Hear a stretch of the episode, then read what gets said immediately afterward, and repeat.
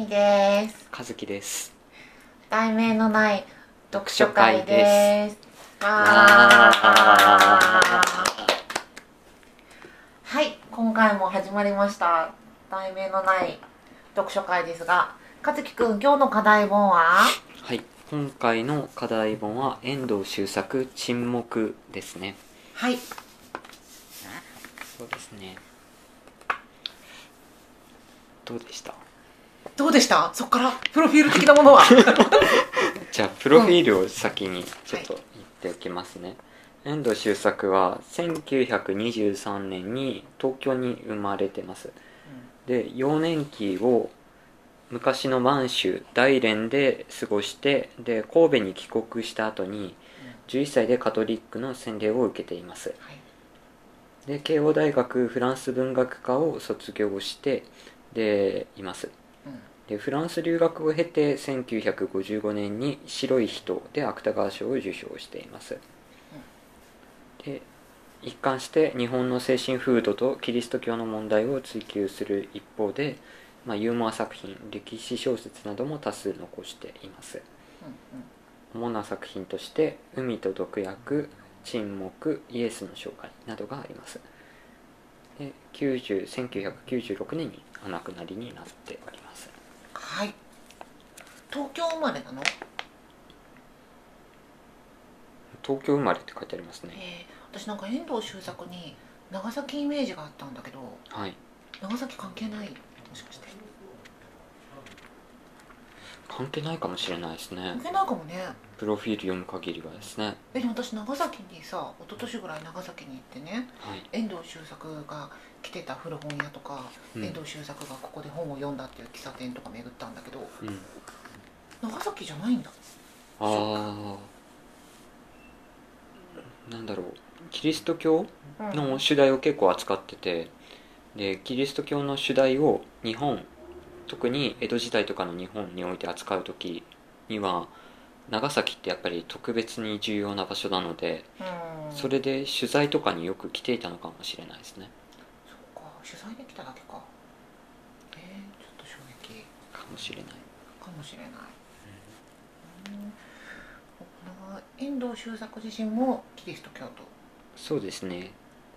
11歳の時にカトリックの洗礼を受けてますね。うんうん。まあ、我々はキリスト教徒じゃないわけですけども。そうですねもうあれ生まれは浄土真宗です、あ僕の実家は浄土真宗でしたね。うん。そして今は、えー、と神道です。あそうなんですか。そうそうなの。神道なの。ああそうなんですね。でも神道が何なのかちょっとよくわからないまま。うん。神道が果たして宗教なのかもちょっとよくわからないまま。うんうん。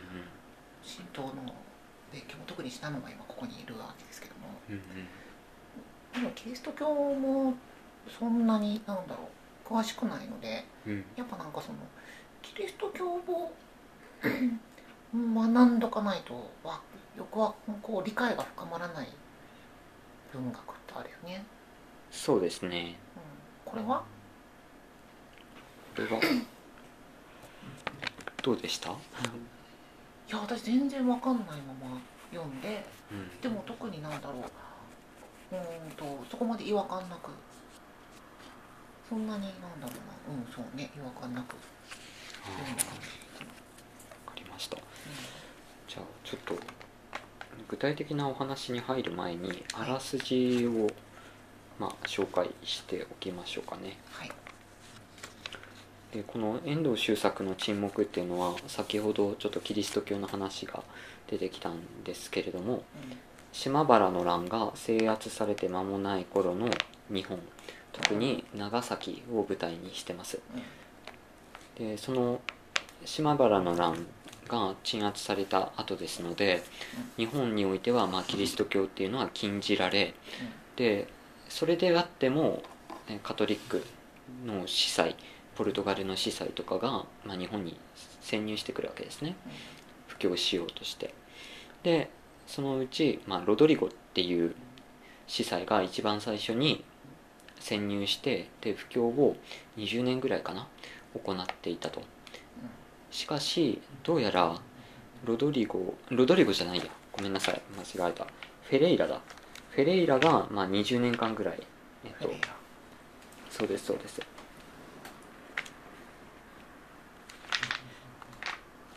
20年間ぐらいずっとこうあれですね。布教していたけれどもある時に、まあ、信仰を捨てたらしいっていう噂がこうカトリック教会のところに耳に入ってきてはい。それ本当なの？っていうことで、まあ、その真偽を調べたいっていうふうにカトリックの、まあ、教会が言い出しで派遣されたのが先ほど名前が出たロドリゴっうんていう司祭だったわけですね。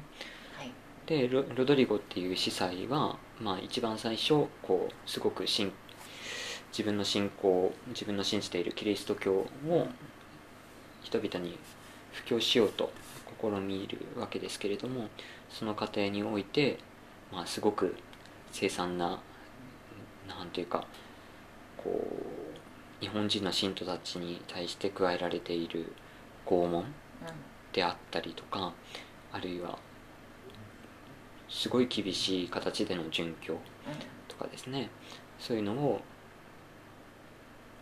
目にすることになってで神の存在であったりとかこう日本におけるキリスト教っていうのがどのような形であるのかとかいろいろ考え点点点はい。でそして、まあ、最終的にはもうこうキリスト教を捨てるかどうかみたいなそういうところまで迫られるっていうようなそういう小説ですね。ありがとうございますいえいえ私はこれを読んでうん。あの隠れキリシタンに興味を持ってですね。はい、やたらこう隠れキリシタンの名所に回ったりだとかうん。あの剣王少年使節団がその後どうなったとかうん。記念館に行ったりだとかうん。やたらこう隠れキリシタンに興味を持ってですねうん。あの調べたりあちこち行ったりということをしてました。改めてもう一回この沈黙を読んでみてなんでだったんだろうなってそうなんですか。であの思いました。いや今今もそのなんだ興味はあるしうん。あるその隠れキリシタンについていろいろ調べてなんかへえっていうことね。うん。日本に入ってこう形が変わってしまったキリスト教のことだったりとか、まあ、いろいろこうあの面白いなっていうことはあったんだけどこれを読んでああなんでかなってあの読み返してうんなんでかなってそうなんですね、うん。そっか。今読んだらどんな感じ受けました？ああ今読んだらうん。キリスト教動向よりもそういうこう人間のそのこう弱さうん強さの話だったりとかうん。そっちの方が気になったかな。そのこうキリスト教って、まあ、そのあくまこの本話の中であくまでその題材であったりモチーフであったりして本来のテーマっていうところで言うと信仰を支える強さだったりそのこう信仰うんとそうねその強さとか弱さとかなんかそういうところが主題で主題だからなんだろうなそっちに目がいってキリスト教動向っていうところをそこまで気にしなかった。だからその私がその今まで散々そのこうあの隠れキリシタン研究家として 活動してきたからこそそのなんだろうなあのこれを読んだ時の興味っていうこれを読んで興味っていうところの部分をあの今わかんないのかもしれないけど、まあ、散々その辺散々ってことでもないけどその辺のところをあのもうすでにこう巡って巡ったりとかね。で調べたからそう思うのかなっていううーん。そっか信仰を支える強さ弱さ。うん。なるほど。和樹君はこれは初めて読んだのは、今回初めて読みあました。そっか。うん。えどうだった？どうだった？うーんとそうですね。一言で言うと、まあ、この物語は江戸時代の日本におけるキリスト教の布教とその挫折の物語だって思ったんですよ。うん。うん、でうーんまあそれそれをまあ一言で言うとそういう物語だと思ってうん。でいくつかまあ重要なモチーフがあって一つがまあ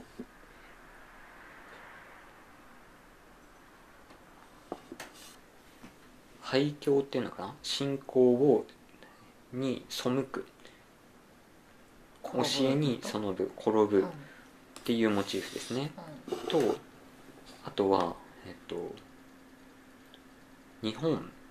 日本とあとは西洋。あるいは人種の際って言ってもいいかもしれないけれども、そういうモチーフですね、つまり、えっと、裏切りのモチーフとあとは日本日本と西洋の違いみたいな、うんうん、そういうモチーフがまあ通底してこう作中の登場人物たちにとっては、まあ、すごく問題となってるような気がしましたね。なんか日本という泥沼みたいな話もありましたね。うん、そうあのどこでしたっけね。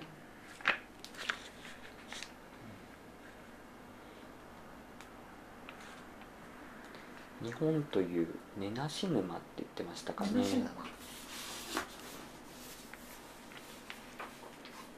どの辺だったか？なんとかの神の話だよね。そうですね。井上井上筑後の神ですかね、うんうん、その文脈を補っておくと井上筑後の神っていうのがまあキリスト教を弾圧しているその長崎におけるお奉行様なんですね、でこの人が、まあ、とっても厳しいやり方でキリスト教徒たちを弾圧しているらしいということでこう布教に訪れたロドリゴっていうのはかなりこうなんだろう怖い人だろうって思ってるわけですね、だけど実際こう会ってみるとなんかすごい丁寧そうなおじいちゃんで、えみたいな感じになってでその人となんかこうその人もともとキリスト教の信仰を持ってたらしいんですが日本においてはその布教をすることが難しい。あるいはその布教自体があまり良くない形でに終わってしまうということを言うあたりの場面でそのそういうことを言ってたような気がしますね。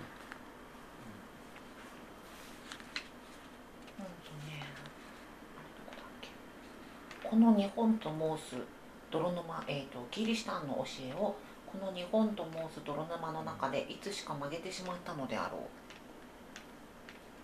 とかですかね？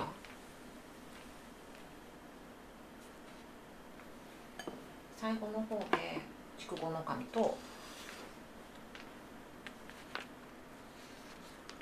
パードルと話すところ。うん。そうですね。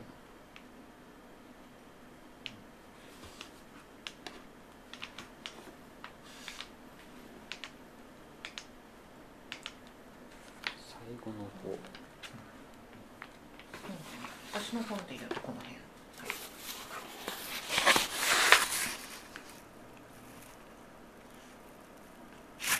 このかなああトロニマなんかもう少し前でも言ってたような気がするんですよね、なんか泥沼だからかわかんないけどそのこう日本で曲げてしまったっていうのとその告白歴でしたのことをあの知る中で出てきた事柄で。キリスト教って割とこうキリストさんがメインでマリア様っての関係なんだけど日本ではそのこうマリア様がこうメインになっている、うん。うん、そのなってるかその当時ね、うん。学歴でした人たちの中でそのこう日本人のこう精神性としてお父さんお父さんとお母さんというふうに分けたらお父さんの方は罰する方でお母さんが優しい方っていう意識があるからそこはなんかそのキリストじゃなくてその優しいそのこう父的なものとしてのキリストよりも母的なものとしてのマリア様の方をみんななんかこうなむなむやって信仰したっていう話があって。だからそのこう日本に来てそのこうキリスト教が形を変えてしまったっていうのはそのこう筑後神の神が言ってるのってそういうことなのかなと思っていて。でもなんかそれが日本だからなのかなんだろうな。そうそもそも日本なんだろうね。そのそれがもともとの風土なのかそのもっと前からキリスト教が入ってきてたらこの国自体がこの形でなかこの形の精神性でなかったのかどっちが先かっていうのはなんだかちょっとよくわかんないけどなんかそこのこう根っこの部分の違いっていうのはあるね。うん。そうですね。その日本と西洋の違いみたいな話は結構うん。ここの遠藤周作の沈黙の中に出てくる登場人物とかもそこにこだわってる感じはあって。で例えばそのなんだっけ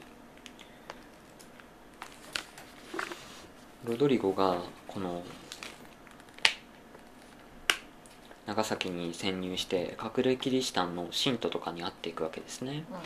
うん。で隠れキリシタンの信徒に会うとよく言われるのがその偶像？うん。例えば図像とか偶像とか持ってないかみたいなことを言われると、だけどそれはあんまり重要じゃないから持ってないっていうとなんか持ってないなくても別にこうカトリックの信仰としては問題がないんだけどそれに執着せざるを得ないところうん具体的なこう形のある何かものだったりとかに執着するところに例えば西洋的なキリスト教と日本の当時の日本において信仰されているキリスト教の違いが現れていたりとかあるいはその後の方で、まあ、フェレイラとロドリゴ会うわけですね。うんうん。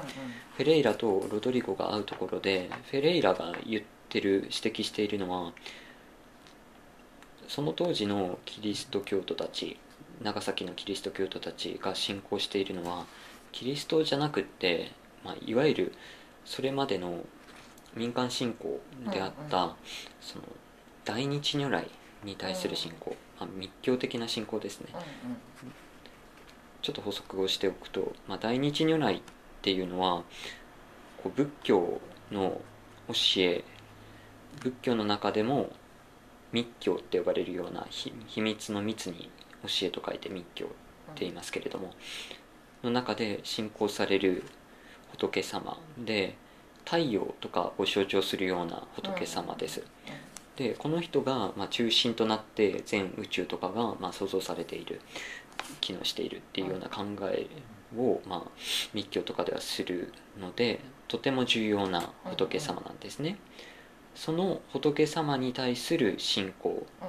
とキリストに対する信仰みたいなものを重ね合わせているのではないかっていうような指摘とかを例えばこのフェレイラとかはするわけですね。確かにそうしたところはあるんですね。そのすごくこの日本において信仰されているキリスト教っていうのと西洋的なキリスト教の差異、うんうん。うん、とかはちょっとあるかなとは思いましたね、なんかこの話を読ませていく中で、うん。フェレイラってどうなったんだろうとかそのロドリゴはこの先どうなるんだろうとか、前砂の女でもそうだったけど謎解きじゃなくてこうこの先どうなるんだろう的なミステリー要素ミステリー要素っていうのかそれって。でもなんかこう話を追いたくなる要素ってすそうめちゃんこうまいなとうん。思って。その中で吉次郎っすよ。吉次郎。吉次郎。吉次郎です吉ね次郎。うん。まさけては通れない吉次郎。そういつ出てくるのかと思っておりました。ね。ねもうなんか話に出てくるたびにさもう来た来た来たって感じじゃん。なんか「はい吉次郎来た」みたいななんかそう別に意外じゃないっていうかもうなんかねずっといてほしいよね吉次郎ねね吉次郎ってちなみにどんな登場人物なんですか？吉次郎はなんだろうな。もう気のめきのままゆ弱い人っていうかなんだろうなロドリゴとかフェレイラとかと違ってなんだろうな、まあ、言い悪いはとりあえず置いといてそのこう自分の本質的な弱さっていうものをあのある意味あの正面から受け止めている。うん。もう認めきってるうん。人だなって思いました。もうフィレイラとかレドリゴはそのなんだろうな。やっぱりその「えちょっと待って」ってなる。それでそれでいいのとか「いやいやいや」みたいな。吉次郎はあんまり「いやいやいや」とかそのこう自分の弱さを認めるにあたって。うん。いやあったのかもしれないけどもうなんかそのもう瞬瞬間もうなんかこう恐怖とかやばいとかでもうあのポンって渡すじゃん。そういううん。迷い的なものを。うん。あなんなんかこうある見方を変えれば吉次郎が最強だよねと思いました、そっかうん、吉次郎に対しては。ちょっとその前に吉次郎って何なのかっていう説明をしておくとあの吉次郎っていうのはまあ物語の結構初めの場面から出てくるような登場人物ででその当時の長崎の村に登場村に住んでいる人なんですね。でとてもなんか軽口を叩くような感じでとても弱い人として描かれてます。で一番最初にロドリゴと出会ってでロドリゴをその当時の、えっと、隠れキリシタンがいるような村に誘導したりする役割を担ったりしています。でもともとキリスト教の信仰を持っていたらしいが、えっと、捨てたっていうふうに言われていたりあるいはもともとなんかキリスト教の信仰なんて持ってないみたいなことを本人は言うんだけどどうもなんか持ってるっぽいっていうようなことを、まあ、推測されたりとかいろんなこと言われてるんですが、まあ、どうやら持ってるっぽいんですねキリスト教に対する信仰を。でそれで例えば取り調べの時に踏み絵っていうのをやるわけですね。うんキリストのまあ形キリストが十字架にかけられている図像ですね。をかたどったなんていうのかな。こう図像をかたどったなんか図像を踏むかどうかっていうことをまあ試されるわけですけどそれにおいてまあ隠れキリシタンであればちょっと躊躇するわけですけれども吉次郎とかはもう臆面もなく踏む。そういうような裏切りはまあしちゃうって。これで殺されたりとか罰を受けるぐらいだったら踏んじゃう。でもやっぱりあの自分はキリスト教徒としての信仰を持っててでそのことに対するなんか罪悪感みたいなものも若干感じてるっぽいんですね。でそういう人物として描かれていてでこの物語の中では特に重要な役割を果たしていますね、うん。重要ですね。うん。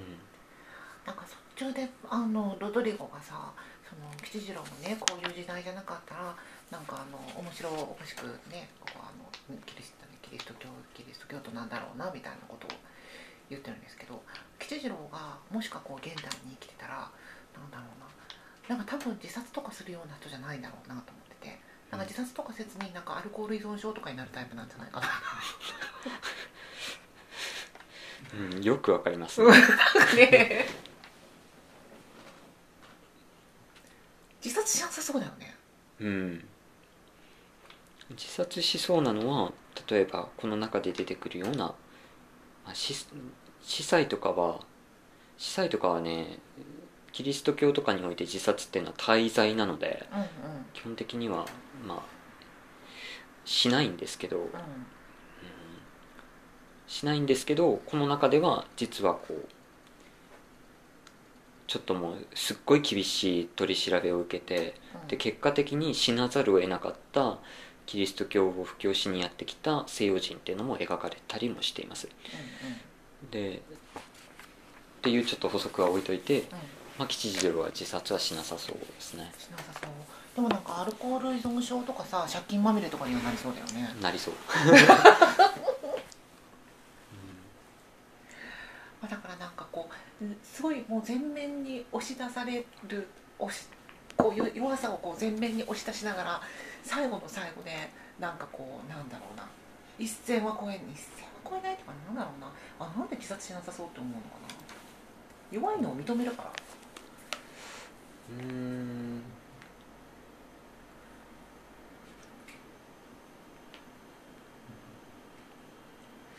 弱いのを認めるか。なんだろう。その弱いのを認めるにあたってなんかこう抵抗しないというななんだろうな。なんで自殺しなさそうって思うのかな。んかねヘラヘラしてる感じするんですよね。読んでて。なうんうん。そのなんかヘラヘラ感が自殺っていうちょっと重い響きとは相入れないような気がしますね。うん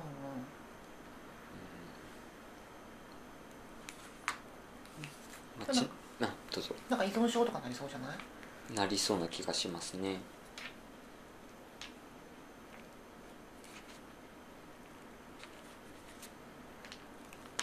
この話でうん。もし吉次郎がいなかったらさ。うん。吉次郎がいなかったら吉次郎は必要だよね。うん吉次郎が、うん。まあこう一人の、まあ、道家者ですよね。道家の役割でずっとこう出てるわけですけど。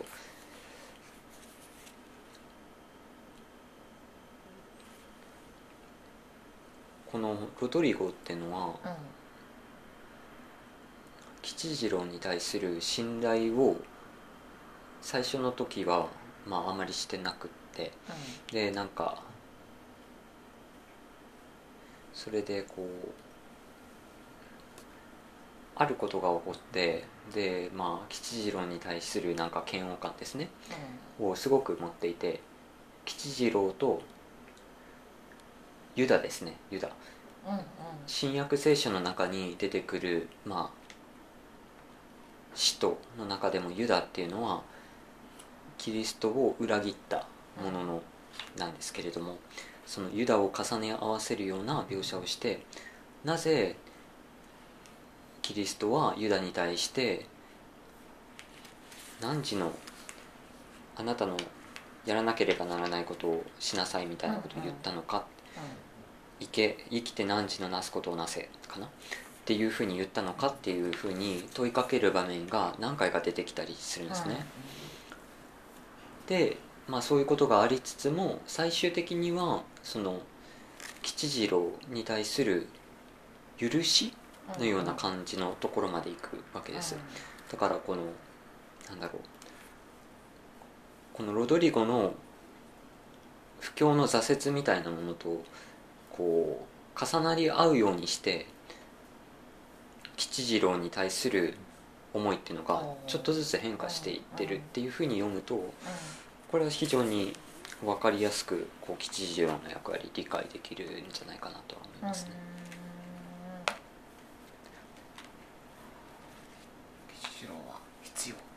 うん、吉次郎は,、はとっても重要な役割を果たしてます。ね。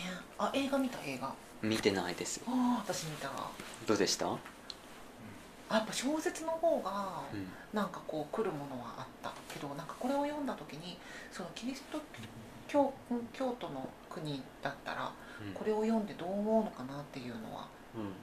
あこれを読んだ時に思ったところだったのでうん。これは見ねばと思ってなんとかスコセッシ監督でこのキチジロー役をあの人あの I can fly で飛び降りた人誰？わかんない。です、わかんないよ。なんだっけ？あのね。うんねなんだっけえーっとねキチジロー役キチジロー役役うんとね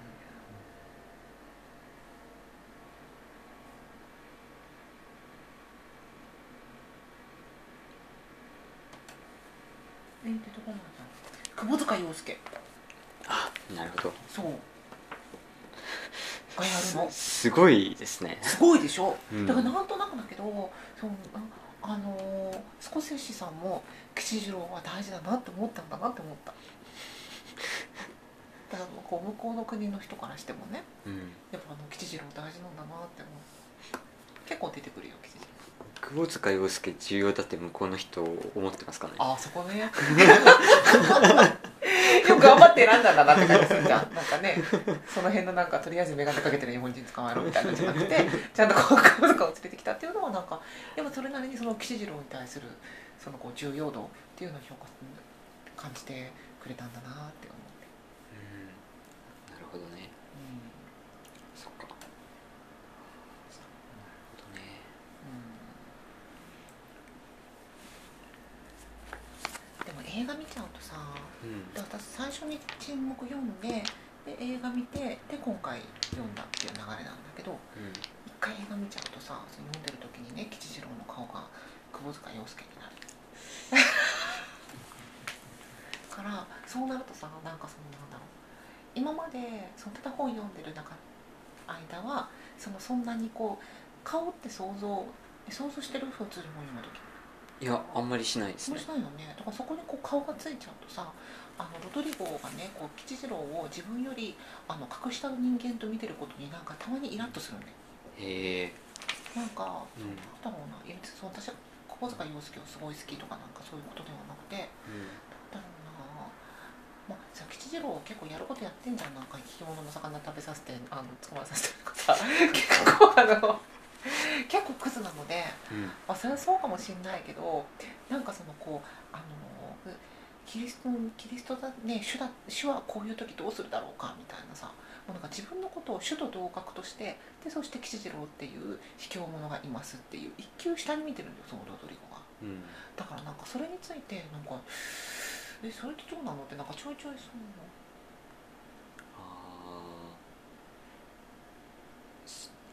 まあ普通に考えてダメ人間だからね、まあそうまあ、そうなのかもしれないけどでもなんかえそんなに？みたいな。自分か自分神様レベルで、まあ、吉次郎クズみたいな。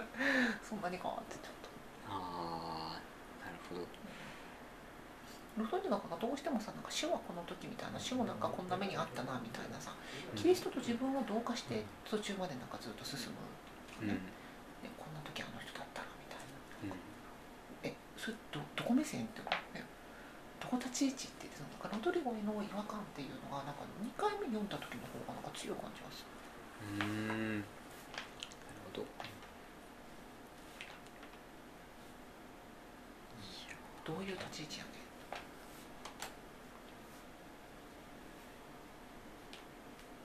確かにねこれなんそのロドリゴってどうなるのかなとかフェレイラって結局なんかどうしてんのかなとか途中までねうん。とかなんかそういうこうさこの先どうなるんだろうっていうなんかこう読み進め方であってなんかあロドリゴかわいそう助かってほしいみたいななんかそういうこうなんだろうな感情移入っていうのとはもう、ま、感情移入っていうのはなんかしづらい。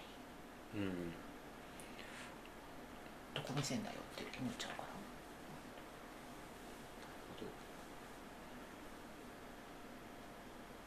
なんていうかう多分こうロドリゴとかフェレイラっていうのはおそらくこう当時の西洋んうん。当時の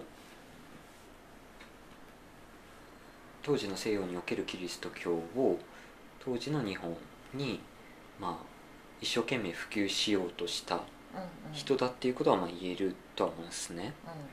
うとは思っててん。でそれと、まあ、人間的な魅力があるかどうかっていう問題が ありうんこれを読んでまあ思うのはまあ人物のなんかこう人物造形としては一番こう際立ってるのはやっぱり吉次郎吉次郎ですよね。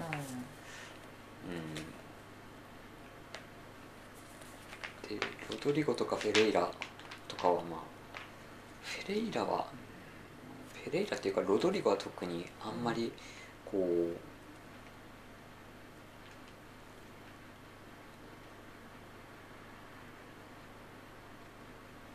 ロドリゴから見たこう、うん。なんだろう当時の日本の様子とか、うん。どういうふうに心の変化があったのかっていうのは分かるけれども、うんうん。魅力を感じるかどうかって言われたらちょっとね別の問題があって、でなんでそう思うのかっていうことを考えた時にうん。それがそのなんだろう。遠藤周作の場合はその人種の問題結構考えてるような気がしたんですよね僕は。うん、なんかなんていうか西洋からやってきた人種である自分たちと日本人の差異っていうのを考えててこう日本人に対する優位性みたいなものをうん。暗黙里に持っているような気がしていてそれがなんかねちょくちょく現れてるような気もするんですよね。うん。このなんかちょっと嫌な感じのする優越感みたいなところにはところの描写にはね。ああそうね、ん。じゃあそのこう司祭だからとかじゃなくてそのこう人種っていうところが大きいの？かうんなんか人種とあとはその宗教が結びついてるって感じですかね、自分たちは例えば白人うん。でで例えばキリストの図像とかも白人なわけですよ。うん。白人の形をしていると。でそれに対する親近性があるけれども黄色人種である日本人っていうのはそこからは遠いみたいな。うんうん。そういう感じに思っていて、うん。で信仰を日本に広めるのに、まあ、手間取るような司祭もいたみたいな描写も中には出てきますけどそういうこと多分ね暗黙里にロドリゴとかも思ってるような気がしたところがあったんですよね。うんうんちょっと具体的には今言えないですけれどもいくつか思ったんですよね。なんかこうキリスト教に対するあんま知識がないのでさそのこう我々の例えばその浄土真宗と大乗仏教的な浄土真宗であればお坊さんの存在ってさなんかこうああのあんたも私も愚かだからみたいななんかこう財形じゃん結局。なんかそのこう高いところにいるっていうよりもなんかこうじゃあ一緒に学んでみっか的な。こうそのこう目線が同目線を同じと考えるのがそのこう、えー、と真宗的なものと思っていて。うん。だからなんかあそれとやっぱその違うのかな？キリスト教っていうふうに思ったの。だからキリスト教っていうのプラスこう人種の話っうん。ていうことなのかね。あー。キリスト教プラス人種の話っていうのと、うんえっとまあ言うことはできてでキリスト教の中でもカトリックの話だなってすごい思ったんですよ。あー。その辺の違いが私は分かんない。カトリックとプロテスタントっていうのはな。カトリックっていうのはまあ基本的にこう教会とかに集まってうん。で神父さんとかががなんかこういてでそれでミサを捧げるみたいな。うんうん。そういう教会中心なわけですよ。うん。でプロテスタントっていうのは聖書を読むことによって信仰するみたいなそういう大きな違いがあってで僕の大まかなイメージではこう神による救済に至る時にうん。この司祭とか神父ってうん。いう中継点を通るか通らないか。あ通るのがえっとカトリック。ーカトリック。うん通らずに聖書の言葉によってそのままこうヒュッていくのがプロテスタントうんっていう違いがあるような気がしててでここに中に出てくる吉次郎うん。また出てくる吉次郎とかっていうのはこのロドリゴがもうに対して終わりの方で私に対して洗礼をまた与えてくださいっていうふうに言うわけですよ。うんそれって結構カトリック的な話であってうんうん。で洗礼とか与えられなくてもあの信仰を持ってるんだったらもうそれで救われるんだみたいな話をするのが多分プロテスタント、あーなんか仏教っぽいねプロテスタントの方。が。うん、そういう感じしますよね。なんかその日本語訳が間違ってるのかもしれないけどそのこの本この遠藤周作がじゃなくてそのこうキリスト教を日本に持ってくる時の日本日本語訳の話かもしれないんだけどそのこう懺悔してさなんか許しをもらうみたいななんかそのこう許しをその人間たる司祭からもらうんだなっていうのがさなんかもうすでに私の中で違和感なのね。うんうんうん。あそれこの人に許してもらうの？みたいなうん。とこ目線やね。でもうすでにそこそこからなっちゃうかもしああ国会ってやつですね。れないうんうん。うん。そうね。そういうところもすごくカトリック的な話だなとは思うんですよね。じゃゃあやっぱ日本の風土に合わなかったんだろうね。その当時の日本の風土に合わなかったっていう話だとは思いますよ。うんうん。これが例えばここまでひどいあのなんだろう弾圧が行われてなかったらあのもしかしたら普及したかもしれないけどこの当時はうん。ねききつかったと思います。よ今の割としんどくない？今はねなんか別のしんどさがあるような気がしますね。うん。宗教の布教に関しては。そうなんかねうん。思ったのはあのこの遠藤周作の意図としてはうん。この物語を通じて日本においてキリスト教をなんか広めることの難しさとか西洋と日本の違いとか、うん。そういうのを、まあ、やろうとしたんだろうけれどもやっぱりこれはこう島原の乱が制圧した後の制圧された後のその当時の長崎におけるキリスト教の話だなとは思ったんですよね。そのすごい時代的なこう制約があってでそこの中での話をしているとはすごい思ったんですよでもちろんこれがあのだからもちろんこれが物語としてなんか全然ダメっていうわけじゃなくてあのかなり素晴らしいと僕は思っていて遠藤周作の作品をこれを機にあと3冊ぐらいかな？えらい。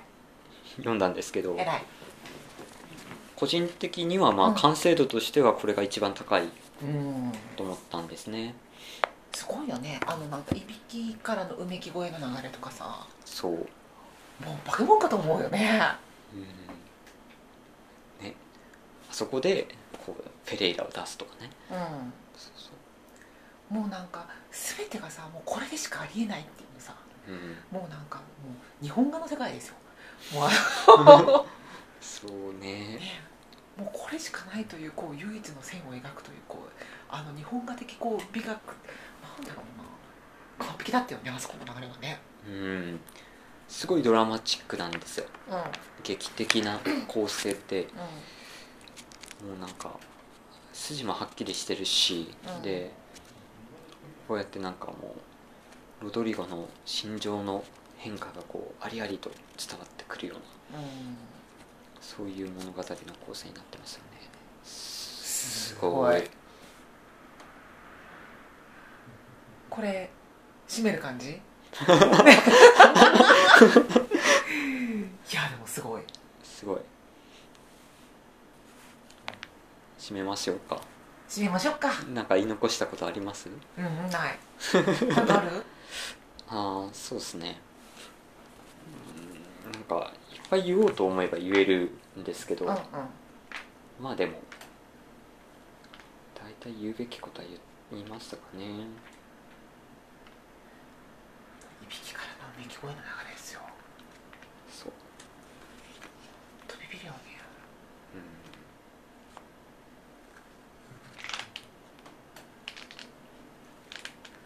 うん、まず私が書いたことに歴史を書き換えたいよね。そのそういう褒め方。そういう褒め方ですね。そういう褒め方。なるほど。えでもそういうのってない？これ一冊書けたらもう死んでいいんじゃないって感じあーあるかもしれない。何？苦外浄土？苦外浄土？苦外浄土読みますか？あでもうん。なんか苦外浄土、苦外浄土となんか沈黙を重ねてるような人いたような気がするんですよね。へえだったっけ？あ苦外浄土じゃないや。苦外浄土とうん。遠藤周作のディープリバーですね。深い川。っていううん。これ。おあった。これを重ねてるような人がいたことをちょっと思い出しましたがまあそれはちょっと話が脇にそれるので。はい。はい。よし。じゃあ次回の読書会は？次回は、まあ、小島信夫の作品を取り上げましょうかね。はい。ちょっとまだ何をやるか未定ということで小島信夫。そうですね。はい。まあいくつか読んでみてその中から競技っていう形ですかね。そうですね、はい、短編。短編かなとうん。思ってます。思ってます、はい、まあ、どうなるかはうん。ねこの後ですね。そうですね。そうですね。まあ初めの頃だよね。うん。うんまあ小島の王だろうと。そうですね。